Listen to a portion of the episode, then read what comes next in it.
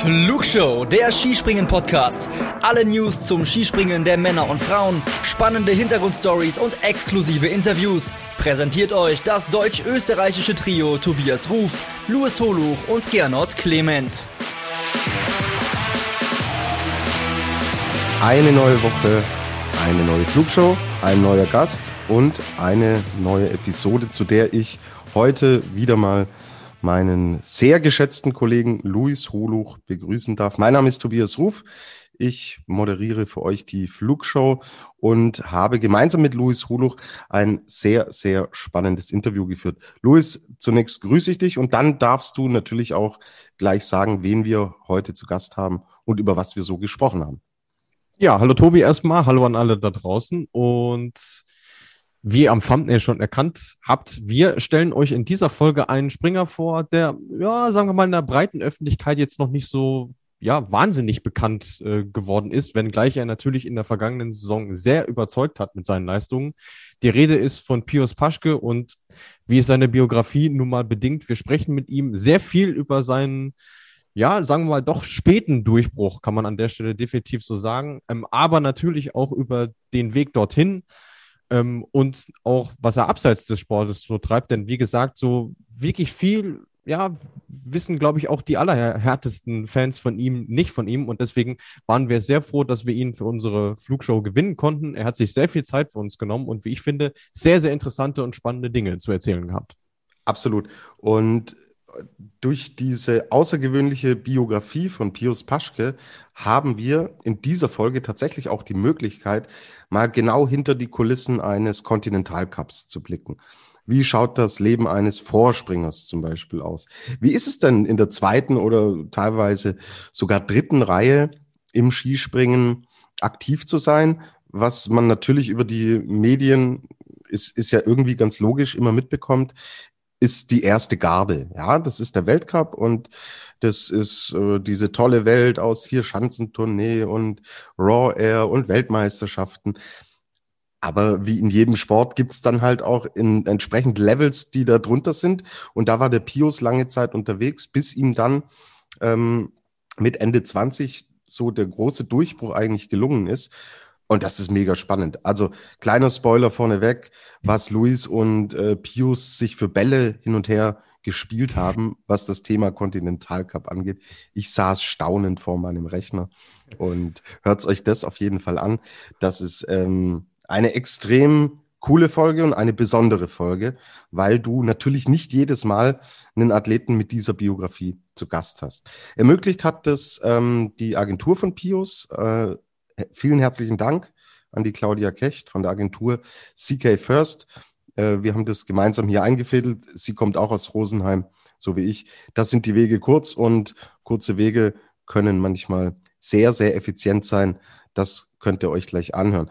Luis, bevor wir jetzt äh, zum positiven Teil dieser Folge kommen, das ist entsprechend unser Gespräch mit Pius Paschke, gibt es jetzt äh, eine News, boah, und ganz ehrlich, die lässt mich schon wieder kopfschüttelnd und irgendwie ratlos zurück. Es geht um einen Sommer Grand Prix in Kasachstan. Luis, du wirst gleich die Details nennen, der für die Damen und für die Herren angesetzt war zum selben Zeitpunkt. Jetzt wurde der Wettkampf der Damen aus organisatorischen Gründen abgesagt. Die Herren sollen aber trotzdem springen. Luis, bitte, bitte äh, übernehm mal und, und erzähl uns weitere Details, weil da bin ich sprachlos. Äh, ja, so ging es mir im ersten Moment gestern auch, als ich die äh, Mitteilung bekam. Und ich war mir auch erstmal gar nicht sicher, wie, wie, wie dröselt man das jetzt auf. Vor allem, es gibt nicht so wahnsinnig viele äh, Hintergründe ähm, und Informationen dazu. Also vielleicht erstmal, wovon reden wir überhaupt? Wir reden vom kasachischen Ausrichter Schutinsk. Ist jetzt nicht so wahnsinnig einfach, den auszusprechen. Die haben vor zwei Jahren, nee, drei Jahren mittlerweile, äh, ein Schanzenzentrum aus dem Boden gestampft. Äh, müsst ihr euch mal anschauen, sieht sehr interessant aus und sollten eigentlich im vergangenen Jahr schon einen Sommer Grand Prix ausrichten. Der ist aus bekannten Gründen durch Corona ausgefallen. Und jetzt war es so, die Grand Prix waren in diesem Fall noch nicht final bestätigt, aber waren ursprünglich sowohl für die Damen als auch für die Herren auf der Großschanze vorgesehen. dann gab es schon mal den Antrag des kasachischen Skiverbandes, ähm, den Grand Prix der Damen auf die Normalschanze zu verlegen. Das hatte wohl auch damit zu tun, dass die einzige kasachische Skispringerin, die sie derzeit äh, in der Nationalmannschaft haben, ähm, sich auf den Großschanzen nicht zu Hause fühlt und man deshalb ähm, diesen Antrag eingereicht hat. Wurde von der FIS auch genehmigt und bis gestern stand dieser Wettbewerb so im Kalender. War vorgesehen für den 5. und 6. September. Und gestern kam dann die äh, Mitteilung, ja, das Ding wird aus, Zitat, organisatorischen Gründen abgesagt. Mehr Infos haben wir nicht bekommen. Es ist auch wahnsinnig schwierig, dazu was zu recherchieren. Ich habe auch mit vielen Leuten jetzt im Umfeld gesprochen. Ähm, die waren auch alle ziemlich überrascht, vor allem, weil viele Teams auch geplant hatten, diesen Grand Prix in Verbindung mit dem in Schalkowski sogar mit der A-Mannschaft mitzunehmen, weil das quasi ein Dienstweg gewesen wäre. Und jetzt, ja, fallen wieder zwei Einzelspringen für die Damen ersatzlos aus. Die Zahl reduziert sich also von neun auf sieben. Und ja, was wirklich dann die Spekulation aus dem Boden schießen lässt, ist die Tatsache, dass, wie gesagt, die Springen der Herren weiterhin stattfinden sollen. Also der Weg zu einer Aussage, dass die Herren da bevorteilt werden, ist für mich jetzt kein allzu langer. Ja, da hast du natürlich recht. Danke für die Ausführungen, Luis. Wenn wir weitere Details kennen, werden wir die in der nächsten Folge kommunizieren. Und wir werden, und das kann ich schon vorne wegschieben, natürlich auch noch eine Folge für die Sommer Grand Prix äh, explizit aufnehmen. Da wird es mit Sicherheit dann auch nochmal Thema sein. So, Luis, jetzt haben wir ein bisschen geschimpft, jetzt haben wir uns ausgelassen, aber jetzt zum sehr erfreulichen Teil dieser Folge. Das ist das Interview mit Pius Paschke. Viel Spaß beim Hören. Hört euch wirklich das auch bis zum Ende an. Es ist von Anfang bis zum Schluss extrem spannend.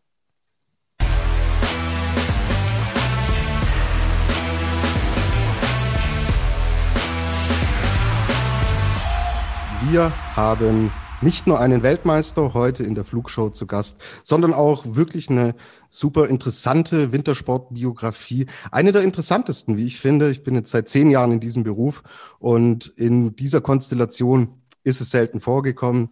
Lange Rede, kurzer Sinn. Wir sind sehr, sehr froh, dass er heute bei uns zu Gast ist. Servus und hallo, Pius Paschke. Hallo, servus. Pius, erstmal vielen Dank, dass du dir Zeit für uns nimmst und ich habe es angedeutet, wir haben wahnsinnig viele Themen, über die wir mit dir sprechen wollen, über diesen doch, wie ich es angeteasert habe, bisschen außergewöhnlichen Werdegang. Wir wollen auf die vergangene Saison, auch das habe ich schon angeteasert, mhm. da ist einer Weltmeister geworden. Wir wollen über die kommende Saison mit einem speziellen Highlight sprechen, aber zunächst einmal die Frage, Pius, hast du dich gut erholen können in der Sommerpause? Wie ist es dir ergangen? Äh, ja, habe ich. Ähm, mir ist echt, echt gut ergangen. Ähm, ja, Saison war lang anstrengend, aber äh, die Pause danach hat auch gut getan und ja, wir haben eh schon wieder voll im Sommertraining, aber ähm, ja, bin soweit gut erholt, körperlich auch wieder fit, von dem her alles bestens. Super. Wie lange sah die Pause aus? Ähm, eine Woche. Äh, und dann haben wir mit dem Krafttraining wieder angefangen. Äh, aber Skispringen dann wir dann meistens immer erst Mitte, Ende Mai wieder. Und äh, haben dann immer so, ja, so einen Kraftblock von sechs Wochen, haben dann einmal wieder zwischendrin eine Woche frei. Also von dem her ist es schon ein bisschen entspannter wie im Winter. Mhm. Ähm, in, in welchem Segment äh, bist du gerade aktuell? Ist es Kraft? Ist es ähm, Athletik? In, in welchem Bereich bist du gerade? Ähm, also Athletik zieht sie, zieht sie eigentlich das ganze Jahr durch. Wir haben ähm, im Frühjahr schon immer ein bisschen, bisschen größere Umfänge, in Anführungsstrichen für den Skispringer größere Umfänge. Und äh, haben dann, äh, fangen dann eben Mitte, Mitte, Ende Mai zum Springen wieder an und dann ist es eh wieder so ein bisschen ein Wechsel. Also wir haben meistens immer Athletikwoche und dann wieder Sprungwoche, wo wir dann quasi Athletik und Skispringen dann äh, zusammen haben. Und äh, so schauen jetzt eigentlich die, haben die letzten Wochen ausgeschaut, werden die nächsten Wochen wahrscheinlich auch noch ausschauen, dass wir das immer so ein bisschen im Wechsel machen. Eine Woche Athletik, eine, eine Skispringen. Mhm. Äh, Thema Sommer Grand Prix spielt eine Rolle für dich. Hast du dir schon Gedanken gemacht, ob und in welchem Umfang du mitmachen wirst? Ja, ähm, es ist, also ich glaube, der Plan ist eh von der Mannschaft, dass wir, dass wir schon äh, die ersten Mal fahren ähm, und auch die, die letzten wieder, so war es die letzten Jahre eigentlich auch. Bis auf letztes Jahr, da war ja nichts. Ähm, bei mir ist es heuer ein bisschen anders äh, durch meine Polizeiausbildung. ähm, kann ich jetzt äh, vermutlich den ersten in Whistler nicht mitfahren. Äh, alles andere äh, Richtung Herbst dann wäre wahrscheinlich die meisten dann schon fahren, ja. Mhm. Genau, die Mannschaft hat jetzt einen Lehrgang in Predazzo gehabt. Du warst aber, glaube ich, nicht dabei, oder Pius? Genau, ich war nicht dabei. Äh, ich habe da genau in der Woche schriftliche Prüfungen gehabt in der Polizei. Das ist jetzt eben mein letztes Jahr und äh, das ging dann nicht, dass ich da mitfahre, logisch. Äh, da haben wir dann, dann jeden Tag Prüfung gehabt. Und ja, also weiter nicht tragisch, äh, wenn man dann mal einen Lehrgang nicht dabei ist. Man muss es halt ein bisschen planen im Vorfeld, wie man dann die, die Zeit da überbrückt, aber äh, hat soweit auch gut funktioniert. Äh, gibt es dann, gibt's dann irgendeine Art Ersatztraining, Ersatzprogramm, das dann für die, die einen Lehrgang verpassen, angefertigt wird? Ähm, ja, man schaut schon, dass man das ein bisschen, bisschen abspricht. Ähm, ich habe dann geschaut, dass ich dann äh, vor Ort bin zum Skispringen komme, weil das ja eben dann eigentlich immer die Skisprungwoche ist. Und äh, da bin ich dann in Berchtesgaden ein, zweimal Skispringen gegangen. Äh, hat sicherlich nicht den gleichen Effekt, wie wenn man auf Lehrgang ist, weil man ja dann doch ein paar mehr Einheiten äh, zustande bringt. Äh, ist dann schon ein bisschen, bisschen effektiver. Aber ähm, da geht es dann ein bisschen mehr so darum, in dem Rhythmus zu bleiben. Und da kann man dann solche Wochen einmal überbrücken. Mhm. Ein, ein Thema, das uns auch interessiert, weil wir natürlich im Podcast auch die Gelegenheit haben, tiefer, tiefer ins Detail reinzugehen, ist das Thema Spitzensportförderung in Deutschland. Und ein Teil davon, du hast es angesprochen, ist dann die Polizei. Ähm, wie genau ähm, sieht denn deine Tätigkeit aus bei der Polizei? Also äh, es schaut so aus, ich bin, äh, ich war, also ich bin ja, bin ja ein bisschen Spätstarter, also bin ja schon, bin schon über 30 jetzt, äh, bin aber noch in der Polizeiausbildung, also zur Ausbildung zum Polizeimeister in der, in der bayerischen Polizei. Und äh, das ist, diese Ausbildung, die streckt sich über fünf Jahre. Äh, die reguläre Ausbildung, also wenn man jetzt normal zur bayerischen Polizei gehen würde, dann wäre die halt zweieinhalb Jahre. Äh, durch das, dass es aber eben so ein Sportprogramm ist, äh, muss man natürlich irgendwo den Unterricht halt auch packen. Und äh, deswegen ist das Ganze auf fünf Jahre gestreckt, dass man dann im, im Winter quasi für den Sport freigestellt ist und im Sommer dann eben wieder die, die Ausbildung macht. Und da bin ich jetzt eben im letzten Jahr, war aber eben davor äh, länger bei der Bundeswehr. Und äh, deswegen jetzt eben, eben erst so spät. Aber äh, ist an sich eine ziemlich coole Sache. Und ich habe eh gerade gesagt, war ich davor bei der Bundeswehr. Ich glaube, wir haben in Deutschland schon relativ gute Förderprogramme. Und ja, für mich persönlich war das dann mit der bayerischen Polizei schon, schon sehr schön, dass das dann eigentlich auch mit schon ein bisschen späteren Alter dann eigentlich noch klappt hat. Mhm. Ähm, wie, wie, wie kann man sich vorstellen? Also, wenn wir an Polizei denken, haben wir natürlich klare Bilder vor, Augen. Äh, vor Augen. Ja. Äh, habt ihr auch ähm, tatsächlich dann einmal, du hast von Prüfungen gesprochen, da werden theoretische Teile dabei sein und entsprechend natürlich auch praktische Teile, oder?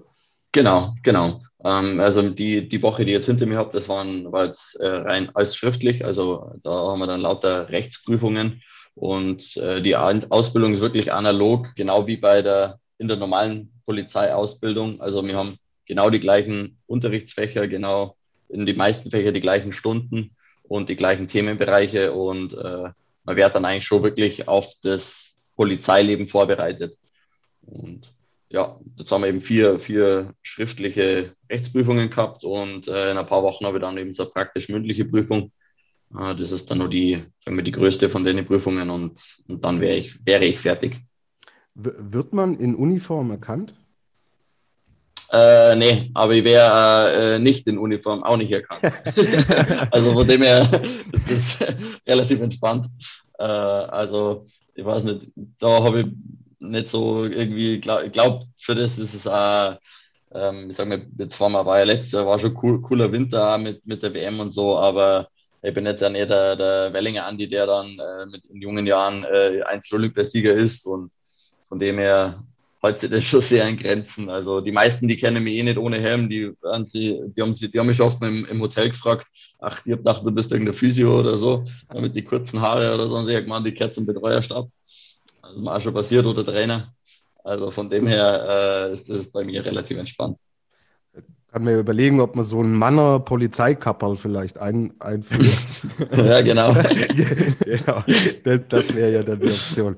Ähm, ich hatte mit der Ramona Hofmeister, wird dir sicher ein Begriff sein, die Snowboarderin, ja. mit der auch gesprochen, die auch bei der Polizei ist. Und genau. Ramona hatte gesagt, dass sie sich tatsächlich auch vorstellen kann, sie ist ja natürlich noch ein bisschen jünger. Ich bin noch älter als du, Pius, also darf ich das auch so sagen. Ähm, und Ramona meinte, dass sie sich tatsächlich vorstellen kann, auch nach der Karriere in dieser Tätigkeit zu bleiben. Wie schaut es bei dir da aus? Äh, ist bei mir genauso. Äh, war der Grund, warum ich gewechselt habe. Also ich habe ja eigentlich damals eine Förderung gehabt in der, in der, Poli äh, in der, in der Bundeswehr und äh, das war, war soweit gut, aber da ging es halt wirklich bei mir darum, was, was mache ich mal nach dem Sport und deswegen dann eben der Wechsel zur Bayerischen Polizei. Also wenn ich dann mal nicht mehr Skispringer bin, dann äh, wäre ich da ganz normal, äh, ja, mal schauen, in Schichtdienst gehe oder so. Also das kann ich mir auf jeden Fall vorstellen. Sonst hätte ich es auch äh, sicherlich nicht gemacht. Mhm. Wie kompliziert oder unkompliziert ist denn so ein Wechsel innerhalb der Spitzensportförderung? Ähm, es, es geht, man muss halt von Seiten äh, Deutscher Skiverband müssen aber zwei Leute involviert sein und natürlich bei der Bayerischen Polizei. Ähm, bei mir hat man dann natürlich schon mal nachgefragt, ich habe dann mit 26 gewechselt. Ähm, ja, äh, die, was, was macht denn der so? Und äh, da wollten dann die bei der Bayerischen Polizei schon einmal wissen, so, mh, hm, ja, den, den kennen wir jetzt nicht so richtig, äh, was der so für einen Werdegang hinter sich hat. Und dann äh, haben sie aber netterweise auch zwei Trainer ein bisschen da für eingesetzt und, und Funktionäre, dass das vielleicht noch funktioniert. Und äh, glaube, ich darf jetzt aber auch behaupten, dass im Nachhinein danach, also sowohl für mich als auch für die Polizei, glaube ich, ganz gut war, weil äh, davor war ja wirklich nur Kontinentalcup-Springer und jetzt äh, die letzten Jahre bin ich dann doch ein bisschen mehr im Weltcup unterwegs und ja natürlich, oder die Idee ist ja, dass es ein bisschen Werbung ist und von dem her, glaube ich, hat das schon soweit eigentlich für alle Beteiligten ganz gut funktioniert. Das können wir unterschreiben. Und genau über den Werdegang werden wir später sprechen. Und Luis, wir sind ja kein Polizeipodcast, sondern immer noch ein Skispringen-Podcast. Und deswegen ähm, super vielen Dank, Pius, für die, für die Einblicke. Jetzt gehen wir aber sportlich. Und Luis, da steht eine besondere Saison bevor, über die wir jetzt mit Pius auch sprechen wollen. Ja, das kann man wohl sagen. Also man untertreibt ja nicht, wenn man sagt, die neue Saison, die jetzt ansteht, ist ja mit genauso vielen Highlights gespickt äh, wie die vergangene. Ähm, deswegen vorab äh, unsere Frage, ähm, ja, was hast du dir für die neue Saison vorgenommen? Ähm, ich habe mir eigentlich so, so konkrete Ziele irgendwie noch gar nicht, gar nicht gesteckt. Äh, jetzt irgendwie im Sommertraining ist es eigentlich hauptsächlich schauen, dass man den, den, den also seinen, seinen individuellen Sprung halt irgendwie weiterentwickelt, einfach wieder einen Schritt nach vorne macht. Und wie du schon gesagt hast, das sind wahnsinnig viele Highlights drin. Äh, klar, viele Leute reden immer über Olympia und äh, ist für mich auch ein Highlight. Das Ziel ist auf jeden Fall dabei zu sein. Ähm, dann äh, ähnlich wie bei der WM dann wieder im, im, Tita, äh, im Team am Start zu sein. Und äh, es ist aber halt nicht nur Olympia. Also es ist auch, äh, ist natürlich eine Wahnsinnsveranstaltung, aber es ist halt auch ein bisschen Tagesform. Auch. Also ähnlich vielleicht wie bei der WM. Und da gibt es bei uns schon andere Sachen, die, die auch interessant sind mit vier Schanzentournee. Da geht es ja immer eigentlich ein Highlight.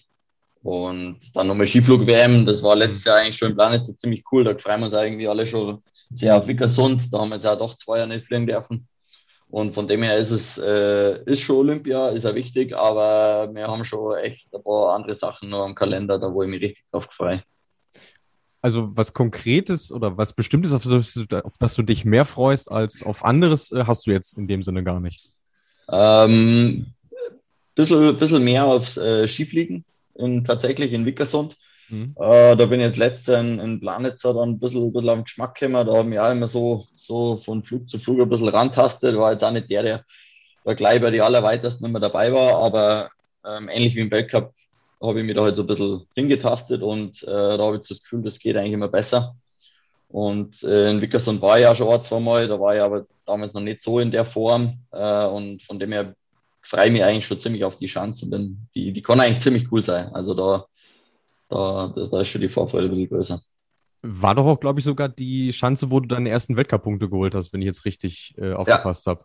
Genau, Genau, da bin ich damals relativ unverhofft dazugekommen. Da war ich eigentlich, eigentlich gar nicht so wahnsinnig in Form. Und äh, dann war es aber so, dass einige im, im Continental Cup, die waren dann gerade eingespannt, da geht es immer um diese Quotenplätze, also diesen, diesen zusätzlichen Startplatz für den Weltcup. Die waren dann, glaube ich, irgendwo unterwegs und dann, genau, damals der, der Schuster Werner irgendwie gesagt, hm, das wäre ja Option äh, beim Fliegen, den einmal zum Setzen und dann bin ich da recht unverhofft, habe ich da mit dürfen. Das war dann schon, damals war es echt ein Highlight. Mhm. Aber aber auch schwierig. Also ich kann mich noch gut an den Wettkampf erinnern. Äh, der, der Freund drin war da ziemlich, ziemlich in Form, der hat an dem einen Tag gewonnen und ist ja dann auch äh, das erste Mal über 250 Meter geflogen worden. Ja. Und da das Feld aber schon ganz schön gestreut. Also ähm, ich weiß ja noch, glaube ich, am letzten Tag war es dann vom Winter ein bisschen wechselhaft und äh, echt so, dass der Ball wirklich ordentlich ins Fliegen gekommen sind. Und ich glaube, der, also ich war nicht mehr im zweiten Durchgang. Äh, ich weiß aber, dass der Laie Stefan, glaube mit 133 Metern im zweiten Durchgang war. Also das war schon, das war schon äh, irgendwie ein einzigartiger Wettkampf. Ähm, aber äh, echt sehr. Also da war halt wirklich, es waren so eine Handvoll Leute. Also Peter Breetz ist, glaube ich, am Tag davor 250 geflogen, mhm. hat sie dann bei Armsprung einen Ski zerstört und ist dann auch nicht mehr über den Vorbau gekommen. Also es war dann schon wirklich sehr skurril. Aber auf jeden Fall coole Erfahrung. Was ich mir bei den Wettkämpfen in Wickersund immer denke, das kann doch nicht nur an den Bedingungen liegen. Äh, hat die, bringt die Chance das auch irgendwie mit sich? Weil ich kann mich in Planica zum Beispiel nicht dran erinnern, solche Wettkämpfe mal gesehen zu haben. Ja, genau. Es bringt die Chance ein bisschen mit sich. Äh, es ist ein bisschen die, äh, die, die Höhe. Also es ist schon so, dass die Chancen, die einfach eher auf Meereshöhe liegen, haben einfach ein bisschen dickere Luft. Man kennt es vielleicht aus Sapporo zum Beispiel, die liegt da eher niedrig, ist mhm. ja fast Meereshöhe. Und da ist dann schon äh, generell konnte oft mit weniger Geschwindigkeit und mit weniger Höhe halt auch noch weit gesprungen werden. Und so Orte wie Planitzer äh, ist das Profil ein bisschen anders und äh, man liegt, es liegt halt ein bisschen höher. Durch das, man sieht es ja eigentlich auch im Fernsehen oft, dass äh, da wirklich die Athleten einfach deutlich höher sind. Und deswegen streut die eigentlich nicht so. Und in Wickerson war es ja wirklich die letzten Jahre oft mal, hat man es ja gesehen, dass dann äh, die Leute wirklich schon mit die Skispitzen oder Skienden eigentlich am, am Vorbau schleifen und dann irgendwie trotzdem noch äh, auf einmal ins Fliegen kommen. Und ja, da kämen so ein paar Faktoren zusammen, warum das dann auf der Schanze dann so wild ausschaut. Ja. Wo wir eh schon beim Thema Spann äh, Schanze sind, eine Besonderheit, die Olympia auszeichnet, ist ja dann auch die, dass ihr zum ersten Mal auf einer Schanze springen werdet, die keiner kennt, sage ich jetzt mal so salopp. Ja. Also klar, die Chinesen und Chinesinnen, die dabei sind, die kennen die, ja. aber ihr nicht, weil ja die Generalprobe im letzten Winter ähm, ausgefallen ist. Äh, bist du jemand, der sich schnell auf sowas einstellen kann und, und wie gehst du überhaupt an diese Sache heran? Ähm, ja, also grundlegend schon. Ich glaube, dass ich, dass ich mich relativ schnell ähm, darauf einschießen kann. Äh, es kommt natürlich immer darauf vor, aber die, die meisten neuen Anlagen haben doch alle ein bisschen ähnlich geworden. Also hm. von dem her, äh, man kann es nie genau sagen und wie gesagt, es ist auch wieder ein bisschen äh, neues Stadion und, und vielleicht auch ein bisschen anderer Wind und so, aber äh, grundlegend äh, haben die neuen Schanzen schon alle eine Charakteristik, die ähnlich ist. Also sie haben alle ein bisschen längeren Radius und äh, ein bisschen eine höhere Flugkurve. Und da, wenn man dann mal so ältere Schanzen anschaut, die noch im Weltcup-Kalender drin haben, die haben dann schon ein bisschen mehr, wir sagen, wir sagen aber Charakter. Also sie haben noch ein paar vielleicht mehr Ecken und Kanten, aber es ist für uns Athleten dann oft sogar ein bisschen schöner. Von dem her glaube ich nicht, dass es äh, auf der Schanze das große Problem wird, sie, sie auf Eizamstein. Also ich glaube, dass sie ähnlich gehen wird wie, wie viele neue Anlagen. Da kann man mal von ausgehen. Ja. Gut, jetzt haben wir so ein bisschen vorausgeblickt, aber Tobi, wir wollen auch noch ein bisschen zurückblicken. Du hast es jetzt nicht schon einmal angeteasert. Äh, die letzte Saison für unseren Gast lief doch ziemlich erfolgreich. Ja, kann man, kann man glaube ich so sagen. Bios, mh, hm, wollen, wir, wollen wir auf das zurückblicken, was passiert ist? War eine ganz spezielle Saison, was die, was die Rahmenbedingungen anging welche Punkte sind dir so nachträglich äh, im Gedächtnis geblieben? Was, was hat sich denn jetzt aus Sicht äh, eines Athleten am krassesten verändert durch die Gesamtkonstellation, die natürlich durch Corona entstanden ist? Ähm, es ist, es, also es war halt wirklich, ja klar, einfach ohne Zuschauer. Ähm, war halt schon am Anfang äh, ein bisschen skurril, aber sagen wir so nach dem zweiten Wochen, dritten Wochenende hat man sich echt ein bisschen drauf eingeschossen. Äh, ich habe es auch eigentlich ja lang so kennt. Also im Continental Cup äh, sind ja teilweise gar, gar keine Zuschauer. Also von dem her war es sehr ähnlich eigentlich. Und äh, das einzige Mal, wo es mir wirklich dann halt so im Nachgang dann aufgefallen ist und ich gesagt habe, boah, das war jetzt halt schon echt schade, war halt eigentlich bei der Heim-WM in Oberstdorf. ähm, weil ja die Bilder halt nur kennen aus dem Jahr 2005. Ich bin ja da aufs Sportinternat gegangen und habe dann damals auch zuschauen können bei der WM und das war halt schon absoluter Wahnsinn. Also die haben das echt top organisiert, war heuer auch wieder top organisiert. Und da war es dann das erste Mal so, wo man gemerkt hat, boah, das war jetzt nicht nur für uns, auch für die Veranstaltung so wirklich schade, dass einfach keine Zuschauer da waren. Absolut. Und ja, wenn man sich überlegt, was äh, vor allen Dingen an bestimmten Tagen und auf diesen besonderen Tag wollen wir ähm, zurückkommen, was da los gewesen wäre, gibt es schon ein gewisses Gänsehautgefühl. Ähm, wie, wie kann ich es mir denn, also du, du hast ja gesagt, dass du es aus dem Continental Cup auch ein bisschen gewohnt war, aber du bist da jetzt auch schon nicht erst seit gestern, sondern hast dich ja in diesen Weltcup festgebissen. Gewöhnt man sich an die Zuschauer? Ändert es was an der Herangehensweise oder ist eigentlich Sprung für Sprung der gleiche, ob da unten 25.000 mit der Deutschlandfahne stehen oder ob halt keiner da sein kann? Wie ist es denn für dich sportlich gesehen? Ähm, also in der Theorie wäre es schon immer das Gleiche. Äh, also, dass man sagt, das Skispringen ändert sich ja grundlegend nicht. Äh, aber in der Praxis ist es natürlich nicht so. Also das ist ganz klar ein Unterschied, ob man äh, Anfang Winter in Finnland steht, äh, in Kusamo, wo dann auch echt teilweise nur irgendwie 100 Leute da sind oder heute halt in Oberstdorf bei der Tournee vor, vor vollem Haus. Äh, das ist einfach was anderes. Und äh, das ist halt dann auf der anderen Seite halt sau cool. Auf der anderen muss man es halt einfach, ist es halt ein bisschen die Challenge, dass man das halt auch äh, mit der, sag mal, mehr Ablenkung, die man eventuell hätte, halt einfach trotzdem bei seinen Sachen bleibt und halt einfach, äh, einfach sich auf Skispringen konzentriert. Und das gelingt dann manchmal besser, manchmal schlechter. Das ist dann halt auch mal so ein bisschen Tagesform. Genau. Ähm, dann woll wollen wir so ein bisschen auf die, auf die vergangene Saison eingehen und was einem natürlich als allererstes ins Auge springt und was uns in der äh, gesamten Saison auch aufgefallen ist und wir haben immer wieder darüber gesprochen, ist der wahnsinnig konstant, der Pius Paschke. Also es scheint so, ähm, wir hatten mit, mit Karl Geiger hier im Podcast drüber gesprochen und Karl hat über sich und seinen eigenen Sprung gesagt, dass sein Sprung immer am Limit war. Und wenn es aufgegangen ist, wir wissen, wie weit es ging. Mhm. Wenn er nicht aufgegangen ist, Klingenthal zum Beispiel, war er plötzlich nicht im zweiten Durchgang. Würdest du sagen, dass dein Grundsprung ähm, extrem stabil war in dieser Saison. Äh, ja, doch, das kann man auf jeden Fall sagen. Also, ich habe mir auch eigentlich, äh, es kommt ja immer ein bisschen drauf an, wie man ins Wochenende neu startet, wie schnell äh, kommt man auf der Schanze zurecht. Und äh, eben, jetzt bin ich auch nicht mehr der, der Jüngste, die man, eigentlich kennt man alle Anlagen. Und da hat man auch irgendwo so ein bisschen, bisschen ein Rezept, äh, jedes Wochenende, wie man reingeht, äh, wie geht man die Schanze an. Und das habe ich irgendwie heuer auch wirklich so hingebracht, dass ich, dass ich eigentlich dann auf jeder Schanze auch vom ersten Sprung, nicht immer vom ersten direkt, aber, aber meistens so präsent war, dass ich eigentlich irgendwo gleich so eine gewisse Basis gehabt habe, dass ich dann auch wieder an meine normalen Sachen habe weiterarbeiten können. Und das ist sicherlich ein Grund, warum es dann relativ konstant war, eigentlich über den ganzen Winter, weil eigentlich auf jeder Schanze irgendwo das gleich mal gut funktioniert hat. Und ja, dann ist mein Sprung auch vielleicht nicht so, nicht so anfällig. Äh, es kommt ein bisschen mehr über die, über den Druck an der Kante. Ich meine, es war jetzt auch nicht jetzt, jetzt springen gleich, aber welche Cup, wo es nicht so war, ähm, da habe ich dann auch meine Probleme, aber ich le lebe ein bisschen mehr von dem, von dem äh, Druck eben. Und von dem her bin ich jetzt da auch nicht so anfällig, wenn es dann mal irgendwie ein bisschen mehr von hinten zieht, also Rückenwind ist oder, oder mal ein bisschen mehr von vorne oder so.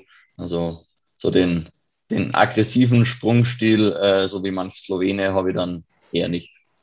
Du, wenn wir auf die Ergebnisse blicken, dann ähm, ist das in dem Fall auch gut. Hatte sich das im, im Vorfeld der Saison schon angedeutet? Also bist du mit entsprechend gutem Gefühl und einer gewissen Grundsicherheit schon in die Saison reingegangen?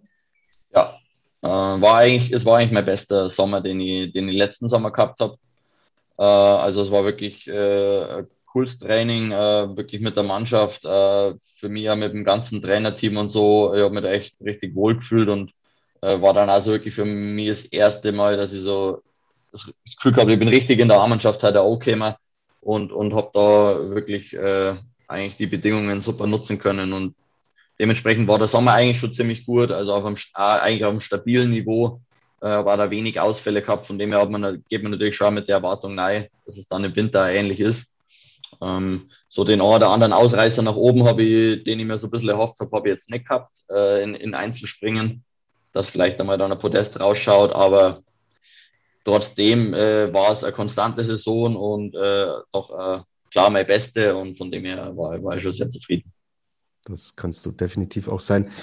Erstes großes Saisonhighlight, ungewöhnlich früh. Wir wissen es, aufgrund von Corona wurden die Skiflug-Weltmeisterschaften in die vergangene Saison gelegt und zwar in den Dezember in Planitzer. Und Pius mit dem zweiten Platz im Team, denke ich, war es für dich auch ein ganz spezielles Erlebnis. Zudem bist du Elfter geworden im Einzelfliegen, was ja tatsächlich über äh, vier Sprünge, also ihr wisst es, liebe Hörerinnen und Hörer, eine Skiflug-WM setzt sich aus zwei Wettkampftagen, a zwei Sprüngen zusammen. Da ist ein elfter Platz im Einzel und ein zweiter Platz im Team eine Bilanz, die sich doch sehen lassen kann. Ja, doch. Das war schon, war schon gut. Äh, beim, beim Einzel äh, habe ich, mir, hab ich mir schon, der Top 10 wäre ganz cool gewesen, aber wie gesagt, äh, knapp, knapp da vorbei, auch nicht so schlimm. Da ging es bei mir eher ein bisschen drum, einmal äh, erst das große Ereignis, einmal das, das ein bisschen mitzunehmen, auch den, das Skifliegen eigentlich auch noch ein bisschen halt, äh, eigentlich an mir halt schauen, an mir weiter zum Arbeiten und halt das Skifliegen einfach nur zum Verbessern. Ich gesagt, das ist so, zwar eher ein Prozess, der immer weitergeht, aber das ist mir eigentlich da gelungen, von dem her war ich da eigentlich im Einzel schon zufrieden und im äh, Team habe ich eigentlich soweit meine Leistung auch ganz gut abgerufen und, und der zweite Platz war dann schon, war dann schon, schon cool. Wie gesagt, war erste, erste WM-Medaille für mich und ähm, dann beim Skifliegen war zwar knapp am ersten vorbei, aber es ist auch schon nochmal was anderes, weil da haben wir, glaube ich, als deutsche Mannschaft äh, schon in der Vergangenheit oft mal ein bisschen den Ruf gehabt, dass wir eher so auf die Kleinschanzen Spezialisten haben und, und nicht zwingend beim Skifliegen und äh, speziell der Kahle oder auch der Eise haben das halt heuer den, den Winter gezeigt, dass es halt einfach äh, nicht so ist. Und äh, wenn man dann halt im Team einfach auch noch da vorne mitmischen kann und, und man sieht, dann äh, sieht man halt, dass man einfach mannschaftlich auf einem guten Weg ist, äh, dass man sich auch beim Skifliegen halt weiterentwickelt. Und das war eigentlich auch vor dem Winter das Ziel. Genau, jetzt waren deine Erfahrungen mit Großereignissen überschaubar und im Team äh, springst du ja in dem Fall nicht nur für dich selber. Hast du eine besondere Drucksituation empfunden? Ähm, Druck, ne, Druck ist ja nicht, nicht so richtig. Also Druck ist ja das, was man sich selber halt irgendwie macht, äh, von innen heraus. Äh, ich habe, äh, man ist teilweise im, in die Teams springen, also unterschiedlich. Ich habe auch schon Tage gehabt, da ging es besser. Manchmal bin ich ein bisschen nervöser äh, wie im Einzel, weil es auch für uns ein bisschen was anderes ist. Äh, Einzelspringen hat man jedes Wochenende und am Team ist es doch äh, halt nicht so oft. Und äh, das kann einen absolut beflügeln, kann auch mal nach hinten losgehen. Wir haben es einmal in, in, in Zakopane den Winter gehabt. Das war, glaube ich, mit der schlechteste Wettkampf, den wir den wir im Team seit langem gemacht haben und da, da wo man dann gesehen hat, wie das auch nach hinten losgekommen, wenn auf einmal so ein, irgendwie so ein bisschen der Wurm halt drin ist. Und das ist, aber macht es halt auch irgendwo aus. Also das ist halt auch der Reiz und äh, genau das andere Extrem haben wir dann, also bei in Planitzer war schon, war schon super Stimmung im Team, aber in Oberster war es dann sicher noch mal besser. Und äh, das ist halt auch echt das, was es halt irgendwie ausmacht. Genau, dann, dann gehen wir doch, gehen wir doch gleich rein in äh, diese doch besondere WM.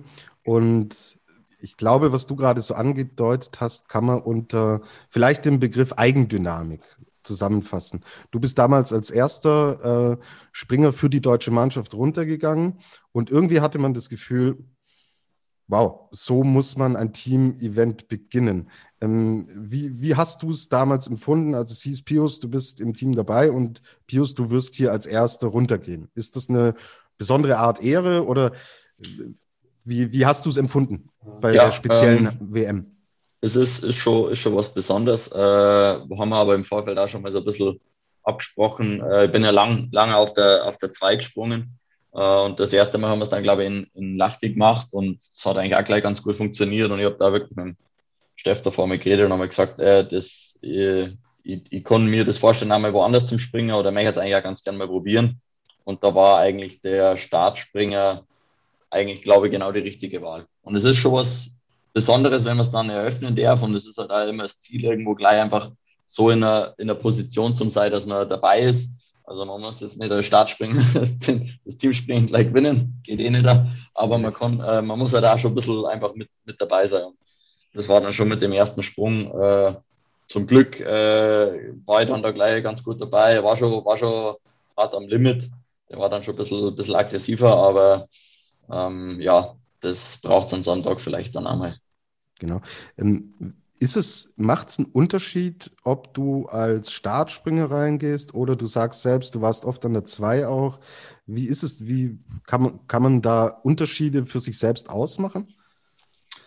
Uh, ja, ein bisschen schon. Uh, also auch nicht so viel. Wie gesagt, Skispringen ändert sich ja nicht und dann ist es auch wieder ein bisschen, äh, bisschen Tagesform. Uh, aber ähm, es ist halt auch von der, von der Gruppenaufteilung oft mal so, dass die, meistens ist halt die vierte Gruppe, ist halt meistens die, die, wo die Athleten halt drinnen, die im Weltcup halt am weitesten vorn haben oder halt an dem Wochenende am besten haben.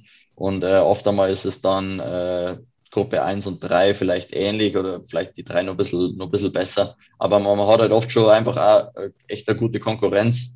Und äh, dann merkt man schon, dass es dass es einfach ein bisschen was anderes ist. Aber es ist auch irgendwo cool, weil man sagt, hey, jetzt kann ich mich gleich mal mit, einer, mit ein paar Leuten der Besten halt, also mit ein paar der Besten der Welt halt irgendwo messen. Und äh, dann ist es halt immer so, wie man es halt annimmt. Äh, es kann dann halt hemmen, aber es kann dann halt auch beflügeln. Also höre ich raus, dass du dann schon auch schaust, mit wem springst du in einer Gruppe? Ja, zwangsweise, man kriegt es eh immer mit, äh, ja, weil ja die, die, die dann eh immer ähm, äh, direkt vor ihm oder nach dem Springer und äh, ja, ich finde es eigentlich immer, immer ganz cool, wenn dann, wenn dann ein paar bessere dabei haben, wenn dann irgendwie der Camilo oder so mal mit in der Gruppe ist, dann, dann finde ich das eigentlich immer, immer ganz cool, weil man halt echt so ein bisschen den, den Vergleich hat, den direkten Vergleich und ja, eigentlich eine schöne Sache. Mhm. Dann ähm, lass uns bei dem Wettbewerb noch bleiben. Ab wann hattest du, hattest du schon während des Wettkampfs das Gefühl, wir holen hier Gold. Ähm, wie war die, wie war, wie sah dein Innenleben aus während äh, ja, Nee, Gold, Gold nicht. Also es war klar, ganz klar das Ziel davor, dass wir eine Medaille holen. Ähm, aber man hat es ja da im Winter schon gesehen, gesagt, wir einmal Sechster geworden. Also die, die sechs Teams, die da äh, irgendwo immer um die Medaille mitgesprungen haben, die waren halt oft nah beieinander und äh, dann war es, wir haben gewusst, dass wir dass wir auf jeden Fall Medaille holen können und das war ganz klares Ziel bei der Heim-WM. Aber wir haben es eigentlich auch nicht so irgendwie ausgesprochen und gesagt, ja, wir stehen jetzt auf Gold, weil wir auch nicht im, Vor im Vorfeld eigentlich irgendwie die, die favorisierte Mannschaft waren. Also da waren dann andere, da war Österreich besser, da war eigentlich Norwegen hat er schon viel gewonnen gehabt. Ähm, die Polen halt, also das, die hätte ich dann eigentlich eher schon weiter, weiter vorn gesehen. Und, und dann hat man den Wettkampf und auf einmal springt Japan halt auch wieder mit um die Medaillen und äh, denkt sich, hey, Fahrer, die lassen halt auch überhaupt nicht aus. Also von dem her, man hätte auch Vierter werden können. Also es ist, äh, war, war echt knapp. Und das erste Mal, wo man es dann so irgendwo dann mit dem Gedanken gespielt hat, war dann eigentlich, wo der im, im zweiten Durchgang, wo der Severin unten war. Äh, und dann haben wir gedacht, boah, jetzt haben wir echt gut im Rennen und jetzt äh, mit dem Eisei, wenn er, wenn er so springt, wie er es kann, und beim Karle als Bank, der eigentlich immer das liefert, was er kann, äh, kann es nicht nur für Medaille reichen, sondern dann kann man vielleicht echt noch an dem einen oder anderen halt vorbeiziehen. Da hat man dann das erste Mal so damit geliebäugelt, aber davor eigentlich nicht. Mhm. Also du, du, wir haben es gesagt, du warst der Startspringer und klar, nach dem ersten Durchgang spult man sein Programm ab, Fokus auf den zweiten Sprung. Dann stehst du unten und dann geht der Wettbewerb ja noch relativ lange. Ja. Wie, wie hast du den Wettbewerb verfolgt dann?